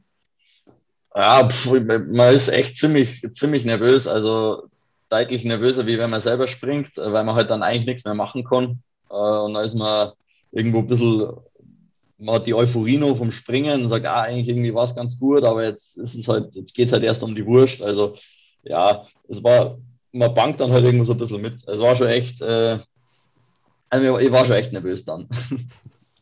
Ja, also äh, jetzt, jetzt weißt du, wie es uns geht, Pius. Wir sind nicht nur Journalisten, sondern fiebern gerade bei solchen Großereignissen natürlich auch mit euch mit. Und ähm, der, der Karl landet dann und es war ja dann eigentlich, nachdem er den Sprung steht, war ja eigentlich klar, das wird reichen. Ähm, hast, du, hast du diese Sekunden noch äh, im Kopf, was, was dann passiert ist, emotional um dich herum? Äh, so ein paar Momente, ja, äh, alles genau im Detail irgendwie nicht mehr. Also man, man, man, man freut sich halt einfach miteinander. Dann waren wir beim, beim, beim Kale drin, dann wieder draußen ist ja der, der, der Kubacki David noch kommen. Das war dann eigentlich ja noch mehr die Zitterpartie, weil da haben wir es ja wirklich gar nicht mehr selber in der Hand gehabt. Da haben, haben wir, waren wir ja schon alle durch. Und ja, dann ist es danach, ist es ist schon echt cool, einfach auch so, wenn alle anderen vom Team unten haben, Physiotherapeuten, Betreuer, die Trainer haben dann runterkommen. Und äh, man sieht halt irgendwie alle auch, dass, dass die auch einfach mitgefiebert haben und äh, jeder hat ja irgendwo sein, sein Teil halt dazu beitragen, dass das halt dann an dem Tag X halt dann auch irgendwie so aufgeht. Und äh, das war dann eigentlich eher das, was mir sehr irgendwie ja, positiv in Erinnerung blieben, ist eigentlich so, die Stimmung im gesamten Team, jetzt nicht nur bei uns, die, die vier, die gesprungen sind, sondern dass man schon irgendwie merkt, boah, da ist jetzt bei alle irgendwie auch so, äh, alle haben da hingefiebert und haben äh, da halt auch alles, alles investiert für das und äh, dann geht es halt auf und äh, ja, war schon, war schon eine große Erleichterung irgendwie bei alle zum Spüren. Und die anschließende Feier wird entsprechend äh, dem Rahmen angepa äh, angepasst sein, oder? Genau. Würdiges, würdige ja. Feier. So wie genau. ich, euch, wie ich euch einschätze. Angepasst. Genau. Pius, ähm, danke für diese sehr, sehr tollen Einblicke und dass du tatsächlich eine Goldmedaille bei äh, Skispringen-Weltmeisterschaften, also bei nordischen Skiweltmeisterschaften holst. Das hatte sich äh, bis vor einigen Jahren eigentlich nicht abgezeichnet. Deswegen machen wir hier eine kurze Pause und sprechen dann über deinen Werdegang, äh, der doch tatsächlich sehr außergewöhnlich ist. Bis gleich bei der Flugshow.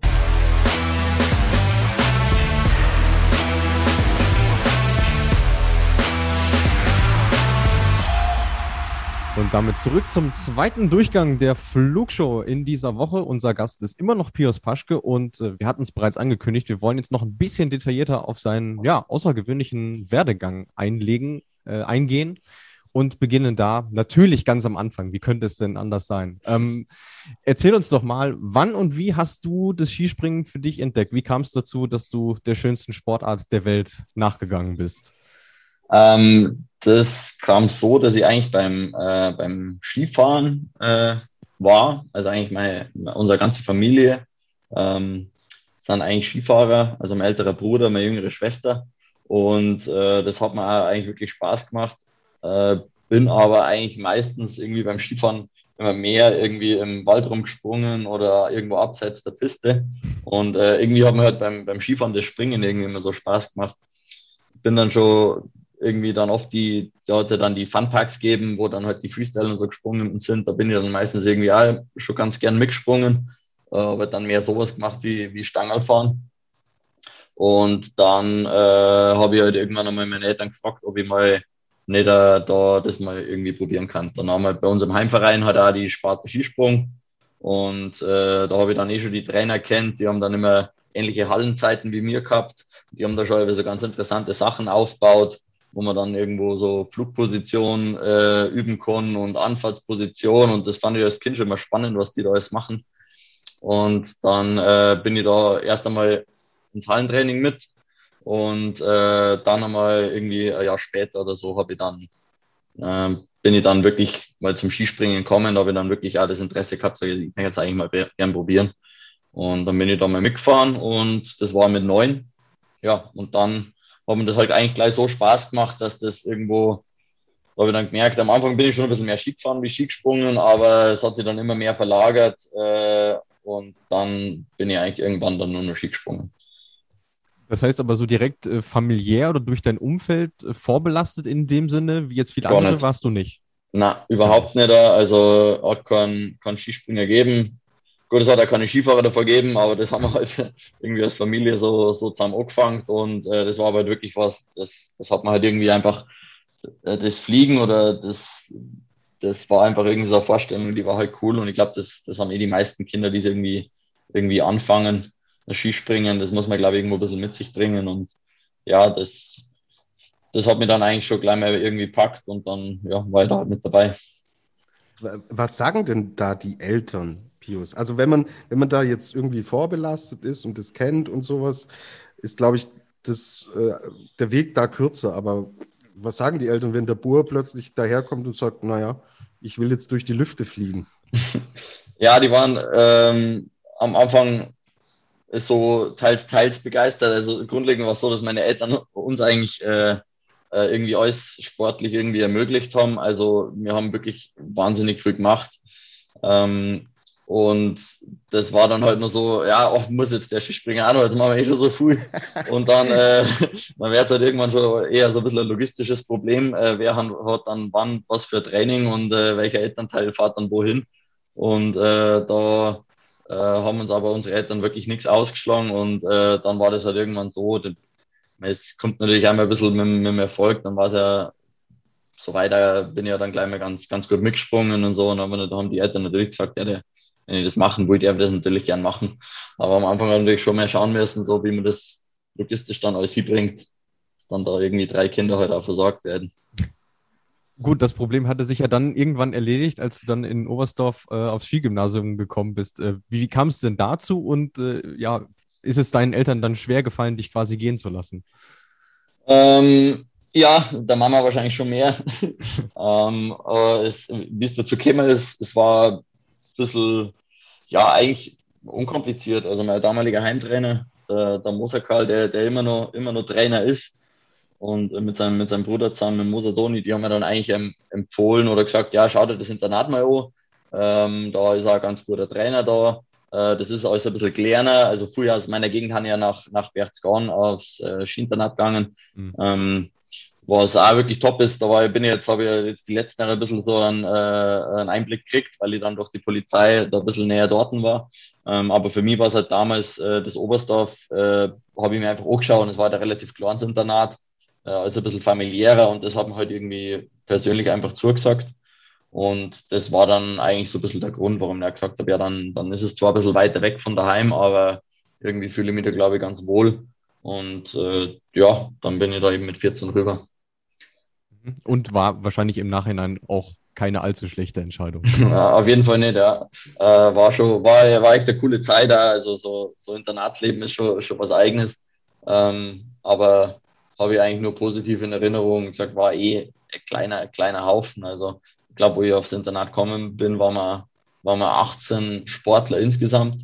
Und äh, das ist dann schon, ist dann gewachsen. Also wo ich dann gegangen bin, das waren dann sieben Jahre später, waren wir dann, glaube ich, schon 36 oder so. Also recht viel mehr war, glaube ich, von der Kapazität her gar nicht möglich. Ähm, wenn ich es richtig im Kopf habe, äh, richtig im Kopf habe. Aber äh, von dem her eh als eben ein bisschen, bisschen kleiner und ja, aber, aber auf jeden Fall coole Zeit. War denn dann noch jemand dabei, der so einen ähnlichen Werdegang hingelegt hat wie du oder der heute auch immer noch im Spitzensport ist? Ähm, da ein paar dabei, ja. Also der, der Sander Andi, äh, mit dem war ich im Internat, Skifahrer. Klar, spätestens nach, nach der WM heuer kennt ihn, glaube ich, jeder. Ähm, der, war, der war zum Beispiel erst am, in Berchtesgaden im Internat, äh, ist aber dann nach Oberstdorf gewechselt. Äh, dann haben wir noch ähm, einige Langläufer gehabt, die, die eigentlich im, äh, im ich muss nur schauen, dass ich keinen vergisst, wer alles im Weltcup startet. Das waren dann schon ein paar, für das, dass es eigentlich ein kleines Internat war. Ähm, der Eisenlauer Sebastian ist jetzt lang äh, im Weltcup gelaufen, der war im Internat. Dann damals der Dotzler Hannes, der war ähm, ein Langläufer, war im Internat. Die Kolpanner war eine Langläuferin. Und jetzt muss ich überlegen, dass ich nicht noch irgendwo einen vergiss. Ähm, ja, es sind auf jeden Fall einige dann doch irgendwie aus dem kleinen Haufen dann dabei gewesen, die dann irgendwo mal im Weltcup unterwegs waren. Schon eine gute Quote, würde ich meinen, ja. auf jeden Fall. Genau, einige Skifahrer noch, auch dann ein bisschen, bisschen nach mir, jüngere und so. Ähm, genau, also ja. haben, schon, haben schon ein paar geschafft, ja. In aller Regelmäßigkeit ja heute noch, zum Glück. Ja. Du das, das, Stichwort ist jetzt schon einige Male in der Sendung gefallen. Du bist lange Zeit äh, ja, im Continental Cup unterwegs gewesen. Also für unsere Zuhörerinnen und Zuhörer quasi die, die zweite Liga des Skisprings wird es immer so ein bisschen äh, genannt quasi. Ähm, drei Jahre zwischen Continental Cup Debüt und Weltcup Debüt dann in Engelberg 2013. Ähm, was war das für eine Zeit für dich? Ähm, hast du darauf hingearbeitet, dass du in den Weltcup äh, kommst? Wie muss man sich das vorstellen? Ähm, ja, also es ist, es fängt natürlich so, dass es, es also damals, wo ich in, in Continental Cup reingekommen bin, war es halt eigentlich erst das Ziel, sich halt dort zu etablieren. Also ähm, war jetzt auch nie der Typ, der dann da so gesagt hat, ja, okay, jetzt äh, starte ich da gleich durch. Also das habe ich mir irgendwie auch vom, vom Kopf her, glaube ich, selber nicht so ganz äh, zutraut. Und da haben wir das halt auch im Kontinentalcup als Schritt für Schritt erarbeitet. Und die Zeit, die war ja dann doch eigentlich fast ein bisschen länger, weil ich bin zwar dann da in, in Engelberg schon mal eben im Weltcup mitgesprungen, aber bis ich ja dann wirklich den ersten Winter, wo ich dann mal im Weltcup war, das war ja eigentlich erst 2017, 2018, wo ich dann mal wirklich länger auch dabei war. Sonst war es ja wirklich immer so, waren es ja immer nur mal einzelne Wettkämpfe. Und ja, das ist äh, an sich, habe ich da schon sehr viel gelernt. Äh, ist auch, teilweise war es aber auch ein bisschen mühsam, weil man halt, wenn man dann so irgendwo an der Schwelle steht, äh, war es halt oft da, dann ein bisschen zäh. Man sagt, okay, man hätte, wird ganz gern in den Weltcup kommen, äh, schafft es aber halt irgendwie nicht. Das Team war halt einfach auch wirklich gut. Äh, war dann oft einmal eher so achter, neunter Mann oder so deutschlandweit gesehen, aber halt einfach nicht so, dass man, dass es halt reicht, äh, irgendwie da im Weltcup halt in der, in der Kernmannschaft dabei zu sein. Und wie gesagt, ist, äh, ist, ist halt ein bisschen, bisschen anders, aber äh, gelernt habe ich auf jeden Fall schon früh. In insgesamt 206 Starts, das habe ich vor der Sendung mal nachgeschlagen, und du bist du auf Platz ja. 11 der Springer mit den meisten Continental Cup Starts. Das ist echt äh, bemerkenswert. Oh. 11, wer, wer ist da jetzt vor mir? Äh, direkt vor dir äh, Danny Queck. Oh, echt? Der Danny hat noch mehr wie ihr. Oh, ja, aber nur, ich glaube, nur eine Handvoll. Ah, okay. Viel ist es nicht. Ja, also, ah, ja, stimmt. Ja, der war, der war, weil der, der war schon relativ jung. Ich bin eigentlich auch relativ spät erst in Continental Cup äh, gekommen. Also ich bin ja erst, man, da hat ja manche gegeben. Ich glaube, der Danny war schon mit teilweise 16, 17 oder so drin. Ich bin ja erst mit äh, 20, glaube ich, äh, oder 21 dann regelmäßig mal mitgesprungen. Und ah, interessant, ja. Ich habe schon gewusst, dass ich früh, also ich habe gewusst, dass ich mal, irgendwann haben wir es mal gehabt, dass ich glaube ich über 200 Cup, äh, Starts habe. Und ja, ist schon, ist schon viel. ähm, kannst du, ich meine, du hast es ja jetzt hautnah erlebt, aber kannst du unseren Zuhörern und Zuhörern vielleicht mal erklären, wo so die, die grundlegenden Unterschiede liegen? Also klar, das Leistungslevel ist ein anderes, das ist offensichtlich, aber darüber hinaus, was, äh, was unterscheidet den, den, die zweite Liga von der Primusliga sozusagen? Ähm, eigentlich, eigentlich gar nicht so viel. Also wir haben eigentlich von der Wettkampfserie ist es äh, ähnlich. Also wir haben wirklich auch jedes Wochenende eigentlich, eigentlich im Winter oder fast jedes Wochenende Wettkampf. Also es sind schon einige. Ähm, und man hat es eigentlich auch oft auf die gleichen Chancen wie im Weltcup. Äh, oft ein bisschen Zeit verzögert oder man ist mal voraus. Ähm, also von dem her ist eigentlich auch nicht der, der große Unterschied. Äh, äh, so Wettkampfablauf ist vielleicht ein bisschen anders, man hat keine Quali. Ähm, also man startet halt wirklich äh, dieser, dieser Freitagswettkampf mit der Quali, der, den hat man halt nicht, sondern man kommt halt an, äh, reist Freitag an, hat Samstag, Sonntag Wettkampf und reist wieder ab. Und ja, das wäre jetzt so der, sagen wir, der größere Unterschied. Ein bisschen der, oder vielleicht was ein bisschen anders ist, ist, wenn man dann, also das Leistungsniveau ist natürlich ein anderes, äh, brauchen wir nicht reden. Äh, Weltcup ist dann halt einfach schon nochmal was anderes. Aber im Conti Cup ist eigentlich eher die Schwierigkeit, ähm, also wenn man jetzt im Weltcup sie etabliert und man springt dann mal einen zweiten Durchgang, dann weiß man, okay, man ist irgendwo soweit ganz gut dabei und vielleicht äh, schafft man es dann auch weiter vor irgendwann. Äh, Im Conti Cup zumindest war es bei mir so, ab einem gewissen Alter geht es ja irgendwann nur noch darum, eigentlich diesen Startplatz für, einen, für einen Weltcup zu erspringen. Und äh, das ist teilweise auch gar nicht so ohne, ähm, weil man eigentlich da halt, wenn man Zehnter wird oder Fünfter, Sechster, dann reicht das eigentlich schon immer. Man muss dann immer in diesen, in diesen Perioden, also der Winter ist ja in so Perioden einteilt, dann irgendwo unter die besten drei Springer in dieser Periode sein. Und das ist halt echt äh, teilweise richtig knackig. Ähm, und halt ein bisschen so der Unterschied zum, zum Weltcup, wo man sagt, wenn ich jetzt die ganze Zeit, klar, das Niveau ist höher, aber wenn die ganze Zeit irgendwo Top 15 springe, dann bin ich, dann springe ich gut. Aber im, im Conti Cup unter die besten drei zum Springen ist auch nicht so leicht, wie man es meint. Weil halt doch viele Weltcup-Springer oft dabei haben. Es fallen ja oft aus dem Weltcup welche raus. Die haben dann da unten mit dabei. Und dann mal, wie gesagt, Top 10 oder so ist, ist, ist natürlich leichter, aber dann wirklich diesen Quotenplatz zum Holen und dann konstant eigentlich ähm, bei dem Starterfeld dann irgendwo im Podest näher zum Sei ist echt nicht so ohne. Ja. Jetzt habe ich mir nochmal diese Statistik aufgemacht, einfach weil es mich auch interessiert hat. Da sieht man schon viele Namen, die ja quasi so als Garanten gelten, diesen, diesen Platz zu holen. Also Manuel Fettner für Österreich zum Beispiel, für Polen Clemens Moranka, Alexander Stischol. Ja. Ähm, was haben wir auch? Stefan Turnbichler aus Österreich, mit denen noch einige Leute kennen. Also das ist ja, schon. Der ist, glaube ich, ganz weit vorn, was Continental Cup Podestplätze angeht oder so. Ich mit seinem ja. jüngeren Bruder habe ich da mal geredet, der, der war da, ja, der ist auch da lang, lang mitgesprungen, ja. Dritter mit 222, ja. ja. schon, ja, schon interessant auf jeden Fall. Ähm, Pius und Luis, äh, Pius, ja. darf ich fragen, wie, ja. äh, wo die infrastrukturellen Unterschiede sind? Also, wie macht es sich vor Ort für dich bemerkbar, Weltcup, Kontinentalcup? Ähm, das, also man hat natürlich oft schon so mal Schanzenverpflegung und so ist ein Unterschied. Ähm, manchmal als Hotel. Also es ist halt, es kommt ganz darauf wirklich auf den Ort. Also es gibt Orte, da ist man dann oft in die gleichen Hotels wie im Weltcup, weil es gar nicht so viele andere gibt. Äh, und dann ist es eigentlich so, so weiter ähnlich. Und dann gibt es halt auch wirklich Orte, wo man dann den Unterschied schon, schon merklich kennt und spürt.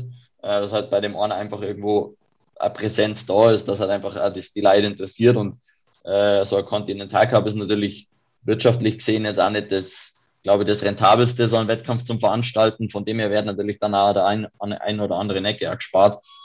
Und dann, ja, hat man halt, ist man halt vor Ort und dann geht schon auch da mal ein bisschen sporadisch runter, was so Umkleidemöglichkeiten oder so angeht. Aber ähm, ja, das ist halt so. Also da, da muss man durch. Gab es denn für dich in der Zeit Orte, wo du besonders gerne gewesen bist? Also ich meine, so, so Klassiker für den COC, da würde mir jetzt so einfallen, Brotterode zum Beispiel oder, oder Iron Mountain wird auch immer sehr gelobt. Ja, genau. Also das, waren, das sind ja so die zwei Orte, wo, wo, wo ich ja wirklich äh, rauspicken würde. Ähm, mal von der, von der Schanze abgesehen, mag ich Stamms nur ziemlich gern, aber ist jetzt halt vom, ist es halt eigentlich ein normales Springen. Ja. Äh, aber ansonsten war schon Brotterode eigentlich immer Highlight weil das wirklich so nur den Charakter hat, wie man es, glaube ich, von früher kennt, dass wirklich so ein, so ein Ort einfach so ein, das Skispringen lebt. Also die ist ja ein, ein, kleiner Verein und die, die hängen sich da jetzt ja wirklich voll nahe und, und organisieren das äh, dann mit, mit Bierzelt unten und so. Und das ist schon für uns auch was anderes. Also da, da, gehe ich da bin ich schon mal mit einer ganz äh, anderen Grundeinstellung hingegangen. Da war ich schon mal von viel positiver gestimmt, weil man irgendwie merkt, die Leute haben einfach auch äh, die wollen ja irgendwie da, dass der das Skispringen da im Ort bleibt und äh, genauso ist es in Iron Mountain. Da ist es halt auch noch ein bisschen was anderes, weil die halt, äh, das ist halt Amerika und da kommt man nicht so oft hier und äh, die haben zwar an sich nicht so wirklich viel Ahnung vom Skispringen, aber die feiern es halt einfach, wenn einer weit springt und das hat dann teilweise auch, ist das auch ganz cool. Äh, für die ist das immer so das Highlight des Jahres, hat man so ein bisschen den Eindruck. Die hatten früher noch diesen verrückten Wettbewerb, wo sie ja von ganz oben von der, äh, auf der Schanze losgefahren sind und dann ja. geschaut hat, wer am weitesten springt, einfach nur. Genau, genau. Äh, das haben sie immer nochmal äh, long, long, longest standing äh, heißt. Ja, genau. Das haben sie immer am Ende vom Wettkampf gemacht. Ja. Äh, bin ich selber auch noch zwei Mal mitgesprungen. Ich, ich, weiß gar nicht eben, ob es das jetzt noch gibt. Ich glaube, den letzten offiziellen, also sie haben es irgendwann mal reglementiert, weil dort dann äh, sind dann Leute so weit gesprungen, dass sie sich wirklich verletzt haben, weil die halt einfach den Anlauf halt frei gewählt haben. Irgendwann hat man es reglementiert und hat gesagt, okay, man fährt halt nur noch, was weiß ich, zwei oder vier Luken über Wettkampfluke, dass man halt weit springen kann, aber halt nicht zu weit. Und ich glaube, den letzten, der da gewonnen hat, das war, glaube ich, der Neumeier Michi. Der hat dann nochmal seine Abschlusstour da mitgemacht. Da war ich auch mit drüben und dann ist er da, ist er dann aufgegangen und ist dann äh, er war zwar, glaube ich, in Anführungsstrichen nur 135 Meter, aber er war dann echt der weiteste, weil der Wind dann so dreht hat und dann haben die alle so, so kurz gesprungen. Und dann war er der allererste, der runter ist und dann habe ich gedacht, ja, okay, 135 Meter, das glaube ich reicht nicht. Und dann war das aber so cool, dass der das da in seinem, das waren wirklich so, waren seine letzten Wettkämpfe. Und dann hat er da den Longest Standing gewonnen und da gewinnst du ein bisschen, ein bisschen Bargeld, das wird dann eingesammelt. Dann hat er ein paar hundert Dollar irgendwie gewonnen und die haben wir dann am Abend noch, glaube ich, auf dem Putz gehabt. Das war noch ganz lustig. ja, so Geschichten gibt es im Weltcup nicht, aber wenn Iron Mountain äh, im Kalender wieder auftaucht, vielleicht kann man sich ja mal was überlegen in die Richtung. Wäre witzig. Ja. Was du ja auch ab und zu gemacht hast, äh, was uns auch ein Anliegen ist, dass wir da mal drüber sprechen, äh, ab und zu warst auch mal Vorspringer. Das ist ja, ja. Ähm, ein Thema, was auch gerade jetzt im, im, Fernsehen oder in der breiten Öffentlichkeit nicht so wahnsinnig viel ähm, Beachtung findet. Ähm, wie oder wo, wo liegen die Unterschiede ähm, und, und welche Wichtigkeit haben äh, Vorspringer eigentlich in der aktuellen Zeit? Ähm, also Unterschiede sind, sind teilweise ähm, zum, zum normalen Springen ganz extrem. Also äh, wenn man sich überlegt, wer da, wer da am Start ist, äh, das ist schon, äh, da habe ich echt meinen höchsten Respekt, weil da sind wirklich Leute dabei, die eigentlich schon lange nicht mehr professionell Skispringen. Ähm, dem einen oder anderen sieht man sogar auch. Also, und, äh, aber da habe ich gesagt, höchsten Respekt. Also die, die hauen sich dann, die gängen oft äh, ganz normal irgendwie in die Arbeit und, und, und haben dann wirklich als Hobby halt Skispringen. Und äh, die, das aber dann am Weltcup da vor Ort zum sei und dann da Vorspringer zum sei ist schon nochmal ganz was anderes, wie wenn wir jetzt, äh, wie wenn jetzt wir da trainieren gehen oder dann auch den Wettkampf haben, weil die sitzen ja wirklich oben, egal was für Wetter, haben teilweise die, die Schuhe bunten, haben teilweise die Keile schon drin. Also das ist ja, sagt der oder andere, der es dann vielleicht im Weltcup ein bisschen mitkriegt, ist ja teilweise auch, da, da wäre sagen ja die Kommentatoren, ja, also jetzt sitzt er mit die Keile da, ist unangenehm und so. Und die Vorspringer, die sitzen da teilweise so äh, in, in Sprungbereit eine halbe Stunde oder so. Also das, äh, und dann Skispringer, das ist schon, ist schon echt nicht so ohne. Also äh, das ist schon, ist schon wirklich, da habe ich echt meinen höchsten Respekt. Und ansonsten äh, von der Wichtigkeit her ist es ähm, eigentlich extrem wichtig, weil man sagen muss, ohne Vorspringer da äh, könnte man so Skispringen eigentlich gar nicht, gar nicht durchführen. Also ähm, da müsste schon, da müsste schon strahlend blauer Himmel sein und äh, die müssten die Spur perfekt ausgehen. Also man sagt, okay, man könnte es vielleicht irgendwie ohne machen, aber in der Regel, äh, glaube ich, hat es die letzten, ich weiß nicht, ob es überhaupt schon mal gegeben hat, dass es ohne, ohne Vorspringer gemacht worden ist. Also von dem her ist es ohne eigentlich ist es nicht möglich.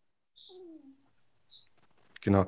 Ähm, wir machen, wir machen jetzt einen, einen, harten Cut. Wir haben gesehen, dass du viel im Continental Cup warst. Du warst Vorspringer.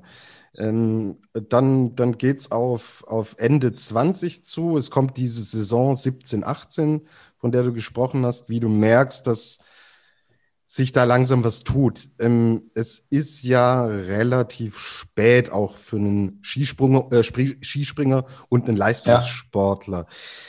Hattest du, äh, ist es, ist es Teil deiner Persönlichkeit, dass du sagst, ich gebe nicht auf und ähm, versuche, ich weiß, dass es irgendwo drinnen ist und muss einfach warten, bis dieser Moment kommt? Ähm, ja, zum, zum gewissen Grad schon. Äh, sonst glaube ich, hätte ich es wahrscheinlich auch nicht, nicht gemacht. Äh, also man hat immer irgendwo den, den, den Gedanken oder Glauben, dass man das auch kann. Äh, also ich hätte mir, habe mir das schon irgendwo zutraut, aber das ist schon irgendwo dann auch mal äh, irgendwo weit irgendwo drin versteckt. Also äh, es hat schon Phasen gegeben, da wo ich sage, okay, das ist schon, das ist schon ein weiter Weg. Also wie jetzt da noch, noch ganz vorne kommen soll, weiß ich jetzt nicht, weiß ich jetzt nicht so ganz, wie das funktionieren soll. Also äh, die Zeit hat schon geben. Und äh, aber man, natürlich braucht man die Motivation. Also äh, da habe ich mir aber eigentlich auch nicht so schwer da. Also ich habe eigentlich immer auch das machen dürfen, was ich irgendwie gern gemacht habe. Also mir hat der Skispringer im Kontinental Cup immer Spaß gemacht.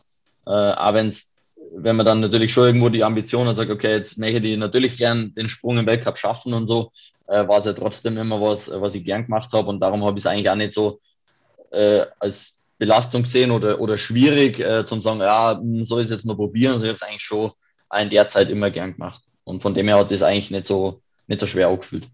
Mhm. Hattest du mal dran gedacht, auch einen Schlussstrich zu ziehen? Und weil du warst ja äh, punktuell im Weltcup dann immer wieder dabei, dann zurück in den Continental Cup. Gab es irgendeinen Punkt, wo du gedacht hast, so, boah, ob ich das noch hinkriege, äh, höre ich nicht besser auf? Ähm, so, so konkret nicht, nicht zwingend. Also ich habe es eigentlich echt immer, immer, immer wollen und äh, habe eigentlich schon immer die, die Ambition gehabt, dass ich, das, dass ich das irgendwie nochmal schaffe ist halt dann eher so die Frage, ob man es überhaupt so lange machen darf. Also äh, das ist ja, wie gesagt, das ist ja Leistungssport und man, äh, es geht ja nur, wenn man irgendwo in der Mannschaft ist oder die Förderung kriegt. Und darum war halt, habe ich mir die Frage, habe ich mir schon äh, des Öfteren erstellen müssen. Also, äh, weil einfach ich gewusst habe, wenn die Leistung nicht stimmt, dann fahre ich halt irgendwann aus dem, aus dem System raus. Und es war dann einmal äh, zwischenzeitlich so, dass ich dann eben in der Saison, wo ich dann auch zur Polizei gewechselt habe, dann auch äh, nicht mehr in der B-Mannschaft war. Also da war ja davor eben lang. Äh, und dann bin ich ja wirklich rausgefallen und habe ich schon gewusst, okay, jetzt äh, entweder ich schaffe jetzt halt den Sprung nochmal und äh, biete mich halt dann da über diese äh, dritte, dann zweite Liga halt auch irgendwie in den Weltcup rein. Äh, oder, oder irgendwann spuckt dann das System halt dann einfach aus, sagt, okay, jetzt ist er dann halt zu alt und er äh, hat es halt nicht geschafft und dann äh, kriegt man dann immer die Förderung und dann äh, hätte ich auf jeden Fall aufhören müssen. Ähm, wie gesagt, wollen so aus eigenem Entschluss den Gedanken habe ich eigentlich so selten gehabt, weil es, weil es mir eigentlich immer viel Spaß gemacht hat und äh, ich eigentlich schon irgendwo die, das noch gesehen habe, dass ich das vielleicht einmal noch schaffe. Genau, zeigt ja echte Leidenschaft für den Sport. Ähm, es, es kommt dann der Moment, wir haben jetzt diese 17er, 18er Saison und dann das, was danach äh, passiert, unmittelbar. Ähm, es ist end, mit Ende 20 so den großen Karriereboost zu bekommen.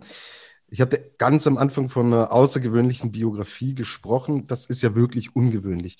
Kannst du jetzt äh, im Nachhinein, also du bist ja jetzt wirklich zwei bis drei Jahre dann auch tatsächlich etabliert und fix dabei, kannst du im Nachhinein äh, rekapitulieren, gab es irgendwelche bestimmte spezifische Faktoren, die du jetzt für dich ausmachst, dass eben dieser Sprung nach, nach vorne doch noch gelungen ist? Ähm, so, es gibt immer mal wieder so Aha-Momente, aber äh, die habe ich jetzt eigentlich so da auf dem Weg im Weltcup nicht so gehabt. Äh, also speziell so auf Skispringen bezogen. Äh, also da habe ich, es war wirklich dann äh, einfach, wie gesagt, stupide tägliche Arbeit im Sommer und äh, ab dem oder vor der Saison, wo es dann, äh, dann erst mal so ein bisschen im Weltcup gegangen ist, war es schon ein bisschen was anderes. Da habe ich gemerkt, okay, jetzt bin ich raus, aber ich bin ja irgendwo mein eigener Herr, ich habe es selber in der Hand und äh, bin das Ganze vielleicht auch nochmal ein bisschen anders angegangen. Und da hat sicherlich, was ein bisschen ein Faktor, glaube ich, war, war wirklich ein bisschen der Wechsel zur Polizei, weil ich einfach gemerkt habe, äh, ich bin vom Kopf her war ich ein bisschen freier. Also davor war das schon bei mir immer Thema, wie, äh, was mache ich dann mal nach dem Sport, äh, weil ich eben nicht gewusst habe, wie, wie lange es noch geht oder muss ich jetzt die nächsten ein, zwei Jahre aufhören. Und äh, da habe ich dann irgendwo die, die Absicherung für mich gehabt, gewusst, okay, jetzt wenn ich aufhöre, dann habe ich einfach äh, da meine, meine Ausbildung und bin einfach abgesichert. Und äh, das, glaube ich, war vom, vom Kopf her schon entscheidend. Skisprung technisch äh, war es die letzten Jahre bei mir nie, nie der Aha-Effekt. Es hat immer Momente gegeben, wo man wieder ein bisschen auf was kommt, aber es war eigentlich immer so eine stetige Entwicklung. Und so war es eigentlich ja die letzten zwei Jahre. Also da hat sie einfach, es hat sich einfach immer wieder Schritt für Schritt weiterentwickelt und äh, dann, dann wird es zwangsweise einfach ein bisschen besser. Mhm. Im materiellen Bereich vielleicht irgendwas ausmachen können, jetzt so im Nachhinein? Ähm, wenig, es, es, es, es, ändert sich immer was, also es ändert, oder, oder eigentlich relativ viel. Es ändern sich immer die Anzüge, es ändern sich immer die, die Ski, aber ich habe so ein paar Komponenten drin gehabt in meinem System, die ich eigentlich äh, irgendwo unverändert lassen habe, da wo ich dann schon über die Jahre draufgekommen bin, das funktioniert, das ist gut. Und äh, dann war es eher so immer ein bisschen der kleine Fortschritt und man muss auch mit der Zeit gehen. Es ist wichtig, dass man weiterentwickelt, aber eben nie beim Material oder irgendwas jetzt so den Effekt, dass ich sage, ja, jetzt, jetzt hat dieses Skispringen auf einmal auf ein anderes Niveau gehoben oder so, sondern es waren wirklich immer kleine Schritte, die man sich irgendwie alleine oder zusammen mit dem Trainer überlegt hat und, und dann gesagt hat, okay, das, das hilft einem und das vielleicht nicht. Aber Aha-Effekt bei mir eher selten. Okay. Ähm, was, was zeitlich deckungsgleich ist und jetzt wirklich ganz stumpf gefragt, weil es einfach auffällig ist. Es, es geht so diese Zeit mit, mit Werner Schuster zu Ende und Stefan Horngacher wird neuer Bundestrainer. Hat das ähm, irgendwas mit dieser Entwicklung zu tun, dass du sagst, äh, irgendwas hat der Steff anders gemacht, ohne dass man jetzt Werner Schuster zum Beispiel kritisieren will? Äh, da die eh nie machen, weil ich, weil ich, weil ich weiß, dass der Werner eigentlich äh, äh, Fürsprecher von mir war. Der, äh, also ich glaube, ich wäre nicht so lange Skispringer gewesen im BWL Cup, wenn der Werner nicht gewesen wäre. Äh, er hat sich eigentlich da, glaube ich, oft für mich stark gemacht. Und äh, dann, ja, es hat schon, äh, also es hat eigentlich vor zwei Jahren dann angefangen, da bin ich aber eigentlich im Sommer noch äh, mit, äh, mit dem Winkler Christian gesprungen und mit, mit der Andi. Äh, Winkler Christian, das war damals der Trainer, wegen, wegen dem ich eigentlich aus Sportinternat nach Oberstdorf gegangen bin. Also äh, Trainer, den ich schon lange kenne und mit dem ich schon also auch gerne mal zusammengearbeitet habe. Und äh, da bin ich ja in dem Sommer dann eigentlich dann wieder in den Weltcup gekommen und dann eben jetzt seit äh, der Steff eben da im Weltcup ist, dann im Winter mit dabei. Und es war dann aber schon so, dass es vom, vom irgendwie vom Gespräch miteinander ziemlich gut einfach bei mir und dem Steff gleich mal passt hat. Also ähm, er ist ja nicht so weit, äh, er kommt ja aus Wörgl, ich komme aus Kiefersfelden, vielleicht ist die örtliche Nähe, äh, warum das gut funktioniert. Äh, aber es war wirklich so, dass ich gemerkt habe, ja, ich habe davor, also Steff war ja schon mal bei uns Trainer, äh, aber ich bin eigentlich davor nie in Genuss gekommen, dass ich bei ihm mal irgendwie wirklich trainiert habe. Er war halt irgendwie im Schwarzwald, ich habe irgendwie immer andere Trainer gehabt. Und dann war es wirklich so, dass ich eigentlich, eigentlich vor zwei Jahren im, im Anfang Winter das erste Mal mit ihm dann wirklich länger zusammengearbeitet habe. Und da kann ich nur sagen, es war einfach für mich, war es einfach ein absoluter Mehrwert. Also ich komme mit ihm gut äh, aus, persönlich, aber auch halt Skisprung technisch. Wir haben irgendwie die gleiche Vorstellung, wie Skispringer sollte. Und von dem her hat das sicherlich äh, einen großen, hat der, hat der Steff einen großen Anteil, warum das jetzt eigentlich auch bei mir nochmal da nach vorne gegangen ist. Mhm. Welchen Anteil hat denn das Stichwort Teamdynamik? Weil es ja wirklich, wenn wir jetzt so die letzten zwei, drei Jahre ähm, zusammenfassen und rekapitulieren, wie viele deutsche Skispringer wir haben, die wirklich im Top-5-Bereich äh, unterwegs waren und äh, große Titel geholt haben. Ähm, wenn man euch auch sieht, ähm, jetzt ähm, im, im Sommer, äh, da gab es ja diese, diese witzigen Videos, die, glaube ich, mit, mit der ARD oder so gedreht wurden, oder? Wo ihr mhm. die Spielchen gemacht hattet. Ähm, mhm. Mit jedem, mit dem wir auch gesprochen haben, äh, bisher im Podcast oder ich auch beruflich, ich habe das Gefühl, das ist echt so eine Art Clique, dass ihr wirklich so äh, Freunde seid. Äh, ist dieser Eindruck, den man von außen gewinnt, im Innenleben auch so und wie wichtig ist diese Dynamik, wenn sie es gibt?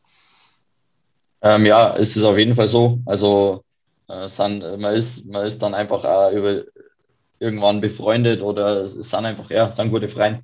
Äh, wenn man so lange dann auch zusammen unterwegs ist. Und äh, man muss ja sagen, die meisten, man kennt sie ja dann schon länger. Also es ist ja nicht nur seit Weltcup, sondern äh, so, der Eiser ist jetzt ein Jahr, ein Jahr jünger wie ich den kenne ich schon seit, äh, seit wir zusammen in Ruppelding auf der 20 Meter Schanze gesprungen sind. Also, und äh, ein Geigerkale seit äh, halt auch dann irgendwo schon seit BSV-Lehrgänge, wo man dann irgendwie 12, 13 Jahre alt ist oder so, da war dann eher noch mal ein bisschen kleiner wie ich, oder?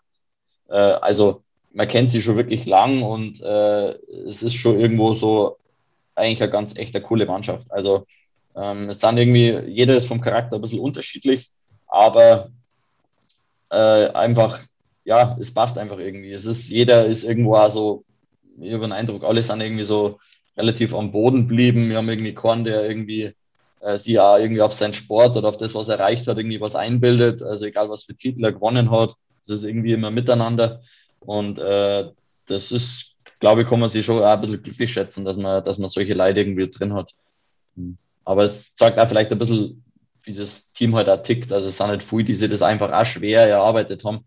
Also das bin ja jetzt nicht nur ich, sondern da haben ja andere auch. Also der Karle hat ja wahnsinnig viel jetzt erreicht, aber der hat äh, sie das mühsam erarbeiten müssen. Also äh, ich glaube, es ist ein bisschen so dann, äh, wenn man ein bisschen den Weg geht, dann glaube ich, sieht man das auch irgendwie oft ein bisschen, dass das in so einer Mannschaft dann auch besser funktioniert, wenn man solche Charaktere drin hat. Hm. Macht es aus sportlicher Sicht leichter, wenn man weiß, dass man eine gewisse Teamstärke mitbringt. Ähm, wir sehen es ja aus medialer Sicht so. Dann gibt es die Öffentlichkeit, die Fans, die natürlich auch Erwartungen haben. Und wenn es so ist, oh, ich habe hab jetzt mal einen schlechten Tag, aber in meinem Team gibt es ja noch zwei, drei andere, die da vorne reinspringen. Und so war es ja jetzt in der vergangenen Saison auch. Selbst als Eisei und, und Karle mal äh, gepatzt haben, warst du dann da und bist in die Bereiche Top 5 gesprungen. Hat man sowas im Kopf oder ist es was Journalistisches, was man rein interpretiert? Na, es ist auf jeden Fall so. Ähm, also man merkt es auch, wenn man da wirklich immer so Wochenende hat, wo es einfach, wenn, man sagt, das funktioniert mannschaftlich gar nicht, das ist dann auch echt schwierig. Also wenn man dann einfach Ortswahl hat, die dann vorweg kann, dann entlastet das immer das ganze Team. Äh, und das merkt man dann erst, wenn es einmal nicht so läuft. Äh, wie gesagt, da Zakopane Teamspringen, äh, da wo man sagt, okay, das war mannschaftlich nicht gut, das war dann nachher im Einzel mannschaftlich nicht gut. Und dann ist es schon, also das ist ja unser Job, dass wir irgendwo schauen, dass wir jetzt Wochenende gut haben und dann merkt man auf einmal, wie das, wie natürlich jeder halt auch irgendwie anfängt, äh, ja, man ist einfach nicht mehr so entspannt. Ähm, und wenn man da einfach dann ein, zwei hat, die dann vorweg kann, dann ist es immer leichter für die anderen. Also wenn der Karle dann aufs Podest springt, so, da hast du einfach gewusst, okay, äh, der zieht eigentlich so die ganze Aufmerksamkeit auf sich und man kann in Ruhe seine Sachen weitermachen und dann kommen sie wieder Schritt für Schritt da dem annähern.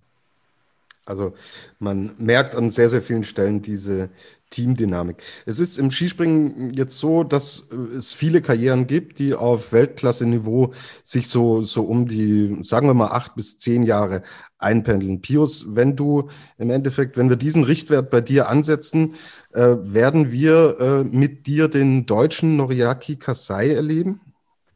Ja, das habe ich, das hab ich mir ein bisschen so zum Ziel gesetzt. Mit 45 möchte ich die ganz gern knacken.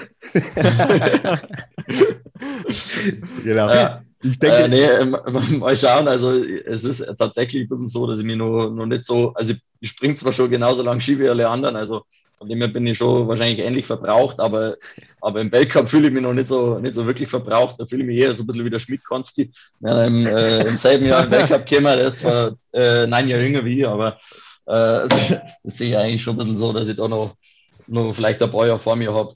Also ein Nori wäre wahrscheinlich nicht mehr knacken, aber, aber ein paar Jahre habe ich jetzt eigentlich schon noch vor, das, äh, das zu machen, weil es mir wirklich Spaß macht. Und wie gesagt, so lange bin ich ja noch nicht im Weltcup dabei. Genau. Und wäre ja jetzt auch äh, ein komischer Zeitpunkt zu sagen, jetzt kommt es richtig ins Rollen, dann machen wir Schluss. Genau. Genau. Hast, hast du dir noch äh, konkrete Ziele gesetzt, was jetzt so äh, deine Zeit im Skispringen noch angeht? Irgendwelche Punkte, die du unbedingt erleben willst? Ich glaube, äh, Podestplatz habe ich vorhin mal rausgehört. Das ja, das wäre auf jeden Fall Ziel. Äh, jetzt, jetzt war es ja letzten Winter, war ja ein paar Mal ein bisschen knapper droh und äh, natürlich Podestplatz, mal Weltcup zum Gewinnen und so, das sind natürlich auf jeden Fall Ziele, die, die ich gerne noch erreichen darf. Ähm, gehört dann natürlich auch noch mal ein bisschen mehr dazu, als wie Fünfter oder Achter zum werden. Ähm, aber wie gesagt, das, das ist auf jeden Fall ein Ziel. Und ja, das Training läuft soweit auch ganz gut. Also das ist jetzt auch nicht nach die letzten Jahre nicht ganz unrealistisch, dass man das vielleicht dann irgendwann schaffen könnte. Ähm, weil wir das Thema jetzt gerade schon angeschnitten hatten, du hattest ja vorhin auch schon gesagt, du kannst dir, wenn du die Ski mal beiseite gestellt hast, auch vorstellen, in deinem aktuellen Beruf dann auch ähm, zu bleiben. Ähm, kannst du dir dann auch vorstellen, dass du, du, du dem Skispringen in irgendeiner Form äh, nach der Karriere erhalten bleibst, in welcher Form auch immer? Ähm, grundlegend vorstellen könnte ich es mir schon, aber das ist, das sind wirklich Sachen, das ist äh, da jetzt was zum Sagen ist schwierig. Also ob das dann äh, grundlegend ist mal so, dass ich eigentlich mal bei der Polizei dann bin oder wäre. Äh, und klar, wenn man sagt, man könnte mal dann irgendwann was ein bisschen weitergeben, ist nett, aber wie gesagt, äh, stand jetzt eher, eher nicht so realistisch, ähm, aber das macht auch nichts. Also ob ich dann mal sage, vielleicht hilfe ich mal ein bisschen irgendwie im Heimverein mal äh, mit äh, und, und schau, was da die Kinder so machen. Äh, sowas, das könnte man schon vorstellen. Und ja, alles andere, gesagt, ist äh, auch nichts, wo, man, wo ich mir irgendwie jetzt Gedanken drüber machen muss, weil ich einfach das auch eher ein bisschen, das liegt da schon in der Zukunft. Ja, hätte, hätte uns jetzt auch sehr verwundert. Ja. ähm, aber wenn wir eh schon bei dem Thema sind, ähm, was die Leute sicherlich auch interessieren wird, ähm, was machst du denn eigentlich, wenn du jetzt nicht auf den Schanzen unterwegs bist? Äh, was sind deine Interessen abseits vom Skispringen? Ähm, ich ich spiele ganz gern Gitarre, äh, hobbymäßig aber nur. Also habe es nie, nie richtig gelernt, äh, aber erst mit 20 angefangen. Also von dem her ist das so äh, ein seichtes Hobby, das so nebenbei läuft. Und ansonsten bewege ich mich eigentlich grundlegend ganz gern. Also ich habe es ja vorher schon mal gesagt, äh, wir haben, meine Eltern haben eigentlich relativ früh ermöglicht. Also ich habe als Kind viele Sachen gehabt, äh, Trampolin, Einrad, äh, also irgendwie alles, was äh, irgendwie mit Sport zum Tag gehabt hat, äh, habe ich irgendwie machen dürfen, bin einmal weg, gefahren und so. Äh, und äh, das ist mir irgendwie so ein bisschen erhalten geblieben. Also ich bewege mich einfach grundlegend ganz gern ähm, und mache dann eben in der Freizeit sowas mal ganz gerne, mal Slacklining gehe oder echt mal Runde Einrad fahren oder irgendwas. Also so Canyoning ist bei uns daheim nur sowas, was ganz gut geht. Wenn es einmal im Sommer die Zeit zulässt, mache ich das auch ganz gern. Aber ja, genau. Also so ein bisschen Adrenalin abseits des Skisprings braucht es dann schon. Ein bisschen, ja, genau. Nicht ganz so früh, also wie gesagt, Slackline ist ja noch nicht ganz so gefährlich wie Skispringen, aber, ja. äh, aber naja, eher so eher der Spaß an der Bewegung. Also Mhm. genau, ich bewege mich einfach grundlegend ganz gern und äh, dann, dann wird das zwangsweise, wenn ein paar Sachen dann irgendwie zum Hobby. Genau. Äh, was, was man auf deinem Instagram-Profil auch sehen kannst, Pius, von Hundebesitzer zu Hundebesitzer. Du hast einen Australian Shepherd, richtig? Ja, äh, ich nicht. Also Ah, der kehrt, okay. der kehrt eigentlich meine, kehrt meine Eltern ähm, und meiner Schwester. Ähm, also ich bin da, bin da ein bisschen raus, aber das macht da nichts, weil äh, die haben da, die haben da eh, was das so geht, ein bisschen, bisschen besser wie ich. Also Hund, Hund ist, äh, ist schwierig, wenn man so früh unterwegs ist. Ja, genau. Haben wir gedacht, okay, weil ja. wir haben ja unseren Flugshowhund, also die Gerti, so heißt ja. sie, die Gertrud. Und jetzt wollte ich fragen, ob du Tipps hast, wie äh, euer Hund mit der Hitze zurechtkommt, weil die Gerti, da mit der ist gerade nichts anzufangen. Mm, okay, ja. Ja, weil sie was meine, äh, unser Hund, der heckelt dann schon einmal, ja bei mir das Elternhaus, das steht nicht so weit vom Bach weg. Also der, ah.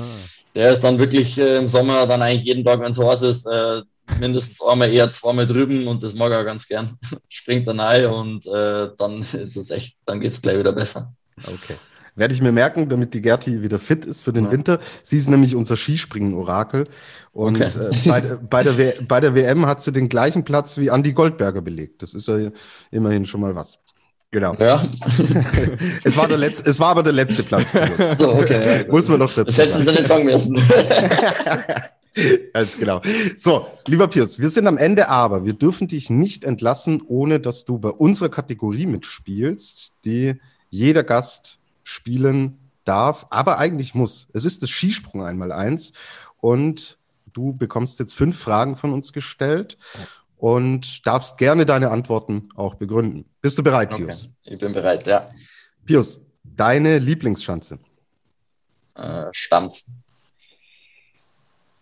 Warum? K100, K105 ist es. Ja. Okay, gibt es spezielle Gründe? Ähm, ist, ist eine eher ältere Schanze, finde ich einfach vom, von der Größe cool, ist zum Trainieren absolut super und irgendwie habe ich da einfach immer gute Erfahrungen damit gehabt. Sie ist auch nicht so leicht, also äh, sie zeigt dann gleich mal Grenzen auf, wenn man dann einmal nicht so gut springt, aber ich fand es da einfach von vom Training immer super. Also ich habe mich da irgendwie immer, immer auf der Chance irgendwie weiterentwickeln können. Deswegen mag ich es ganz gern.